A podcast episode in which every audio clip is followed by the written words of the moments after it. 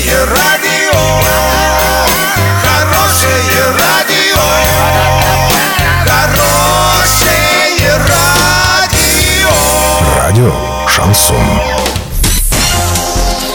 С новостями к этому часу Александра Белова. Здравствуйте. Спонсор выпуска – комиссионный магазин «Золотой». Осуществляйте мечты с нами. Картина дня за 30 секунд. Около 230 тысяч россиян могут остаться без работы в 2019 году. Как арчане отмечали Новый год 70 лет назад.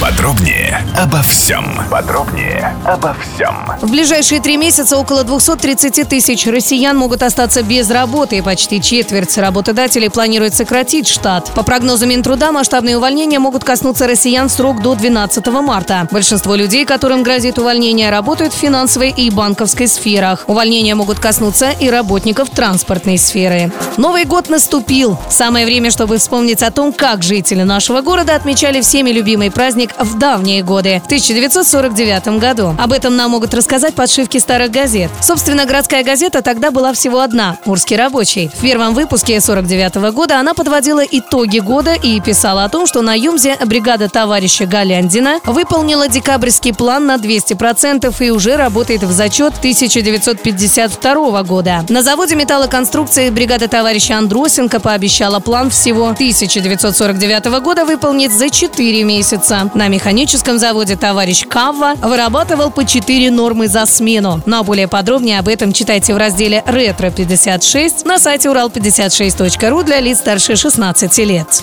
Доллар на эти праздничные дни 69.47, евро 79.46. Сообщайте нам важные новости по телефону Ворске 30 30 56. Подробности, фото и видео отчеты на сайте урал56.ру. Напомню, спонсор выпуска – комиссионный магазин «Золотой». Александра Белова, радио «Шансон Ворске». Bye.